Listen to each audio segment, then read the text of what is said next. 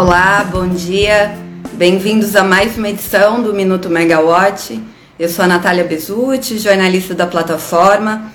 Vamos aos destaques dessa sexta-feira, 25 de junho. Sexta-feira que termina animada aí para o setor com dois leilões, é, na verdade três, né? Os leilões de energia existente a menos 4 e a menos 5, acontecendo agora às 10, e também o leilão de privatização da CEA. Vamos falar um pouquinho sobre o que foi destaque ontem no programa mensal da operação, realizado pelo Operador Nacional do Sistema, que falou de carga, afluências, como é que está o, reservatório dos submercados, e também falar que na semana que vem a, a ANEL vai mudar a faixa de acionamento, né, o resultado da consulta pública que ela abriu lá em março, para revisar a faixa de acionamento das bandeiras tarifárias.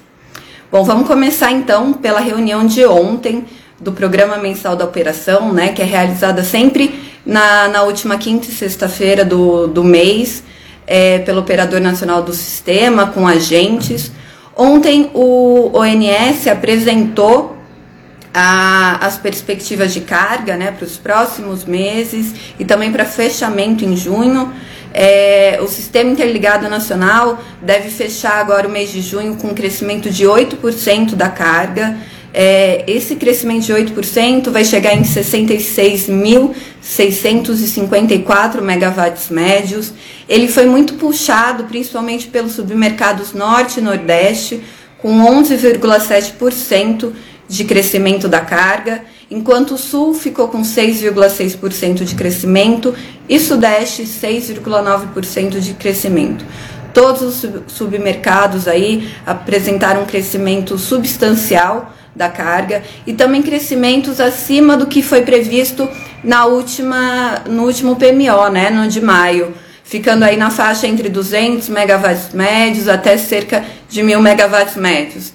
Então, a retomada da economia, é, sul e sudeste agora, né, temperaturas mais baixas, muda também o hábito do, do consumidor em casa, do consumidor residencial. Então, tudo isso está influenciando para o aumento da carga. Em contrapartida, o INS também falou sobre o nível dos reservatórios e da, das afluências. É, norte, Sudeste e Nordeste é, realmente estão no período seco, né? É, as afluências estão diminuindo para esses submercados, enquanto o Sul é, apresentou uma melhora das afluências, mas mesmo assim o mês de junho é o pior é, junho do histórico de acompanhamento do ONS, é, fechando em 62% da média de longo termo, né? Que é a média que, que pega as afluências aí da água que efetivamente está gerando a energia na, na hidrelétrica, está chegando aí da, da vazão dos rios até as usinas para geração. Então, junho é o pior para o sistema interligado é, de afluências, mas se você for ver o Sudeste, ele ficou em segundo lugar aí, no segundo pior junho, também da MLT. É, no Nordeste, apesar de. É, vamos começar falando do Sul. O Sul, melhora das afluências, é, melhora da geração hidráulica, mas mesmo assim, para fechar o balanço energético, foi necessário acionar térmicas e foi necessário que ele continuasse como importador de energia dos demais submercados, né? Já o Nordeste, que teve um aumento muito expressivo da, da geração eólica, é, desde o ano passado, o ONS tem verificado esse aumento contínuo aí da geração eólica, em torno de 1.500 megawatts médios, é, mas ele também, desde a semana passada, tem sido verificado uma redução da geração hidráulica por conta das afluências. E é, com isso, o, o, o, Nordeste também precisou é, importar energia e também precisou acionar térmica. Então a gente vê esse balanço aí do sistema como tá. O Norte já está apresentando uma redução é, na geração de Tucuruí e Belo Monte, então também precisou acionar térmica para continuar como exportador, né, para continuar a, apoiando aí os demais submercados. É, falando das, sobre as situações né, de reservatório, condições meteoro, meteorológicas, é, vale a pena é, conferir que a análise da megawatt continua sendo para um cenário de atenção, sem alarmismo, para o racionamento de energia. E também que hoje a gente publicou o quinto e penúltimo episódio da série do Apagão à Transição.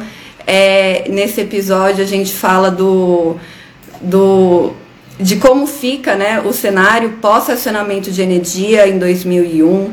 É uma série que está sendo muito bacana e produzir com a equipe junto com o Rodrigo Polito e a gente fica concorrendo para ver qual que é o episódio favorito. Então acompanhe na plataforma, em todas as plataformas de streaming também. É, saindo agora né, da, dessa parte de meteorologia, hidrologia, agora de manhã às 10, então acontece os leilões de energia existente, a menos 4, a menos 5, que vão ter contrato de suprimento de 15 anos e eles vão substituir né, os contratos das termoelétricas mais antigas, que têm custos mais altos, para acionamento e também são mais poluentes. É, esses contratos começam a vencer em 2023, vão até 2027 mais ou menos, esses vencimentos. Então, o leilão ele já tem uma, uma oferta cadastrada de mais de 40 gigas, são 70 projetos para o A-4, 79 para o A-5. É, e esses projetos são de carvão natural, é, nacional, né? carvão mineral nacional e também gás natural.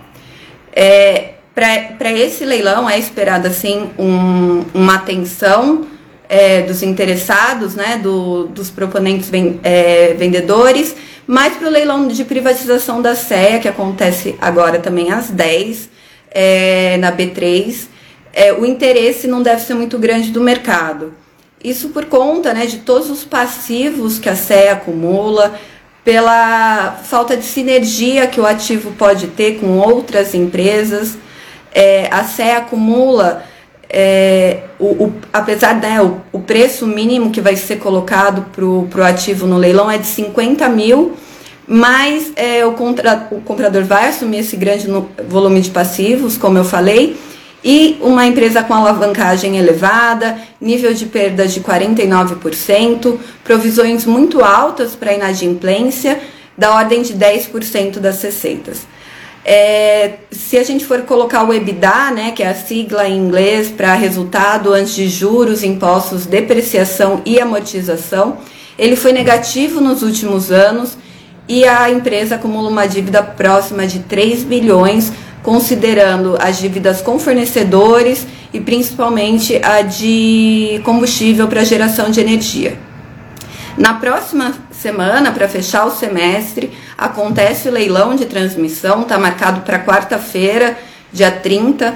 É, são cinco lotes que envolvem 515 quilômetros de linha de transmissão e aí investimentos previstos da ordem de 1,3 bilhão é, e esses empreendimentos, essas instalações de transmissão estão previstas para é, serão instaladas no Acre, é, Mato Grosso, Rio de Janeiro, Rondônia, São Paulo e Tocantins. É, também aí o, o setor fecha o semestre com esses, com esses primeiros leilões do ano, depois de um 2020 que só teve o leilão de transmissão no fim do ano. Então dá para ver como é que vai estar tá o interesse do mercado. Né? A gente teve o leilão de privatização da C3E distribuidora, está previsto ainda o de transmissão e o de geração. Vamos ver como fica o mercado diante desse cenário aí de 2021. Na próxima semana, como eu falei no início, a Agência Nacional de Energia Elétrica ela vai deliberar sobre as faixas adicionais de acionamento da bandeira tarifária. É, Lembrando que isso não tem nada a ver com crise hídrica, com previsão de racionamento. Isso acontece anualmente pela ANEL, ela abre essa consulta pública para deliberar aí entre junho e julho. É, das faixas é, propostas né, pela ANEL, a maior elevação deve ser da bandeira vermelha patamar 2, que o adicional deve passar de R$ 6,24 para R$ 7,57 para cada 100 kWh consumidos, uma alta de 21%. A consulta pública ela foi aberta em março e em maio a Megawatt publicou uma análise mostrando né, que esses no, essas novas faixas de acionamento devem resultar numa redução de acionamentos da bandeira vermelha. Vamos ver como é que a ANEL delibera isso na próxima terça. Não quero me estender aqui com vocês, mas vale a pena conferir duas matérias que estão na plataforma. É, uma fala sobre, a, sobre os encargos que devem ser pagos anualmente pelo, pelos consumidores nos próximos 10 anos.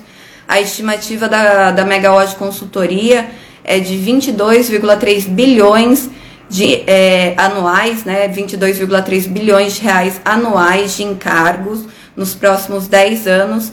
Isso sem considerar quatro novos encargos, né? Vai dobrar o número de, de encargos que incidem sobre as nossas contas de energia de 4 para 8.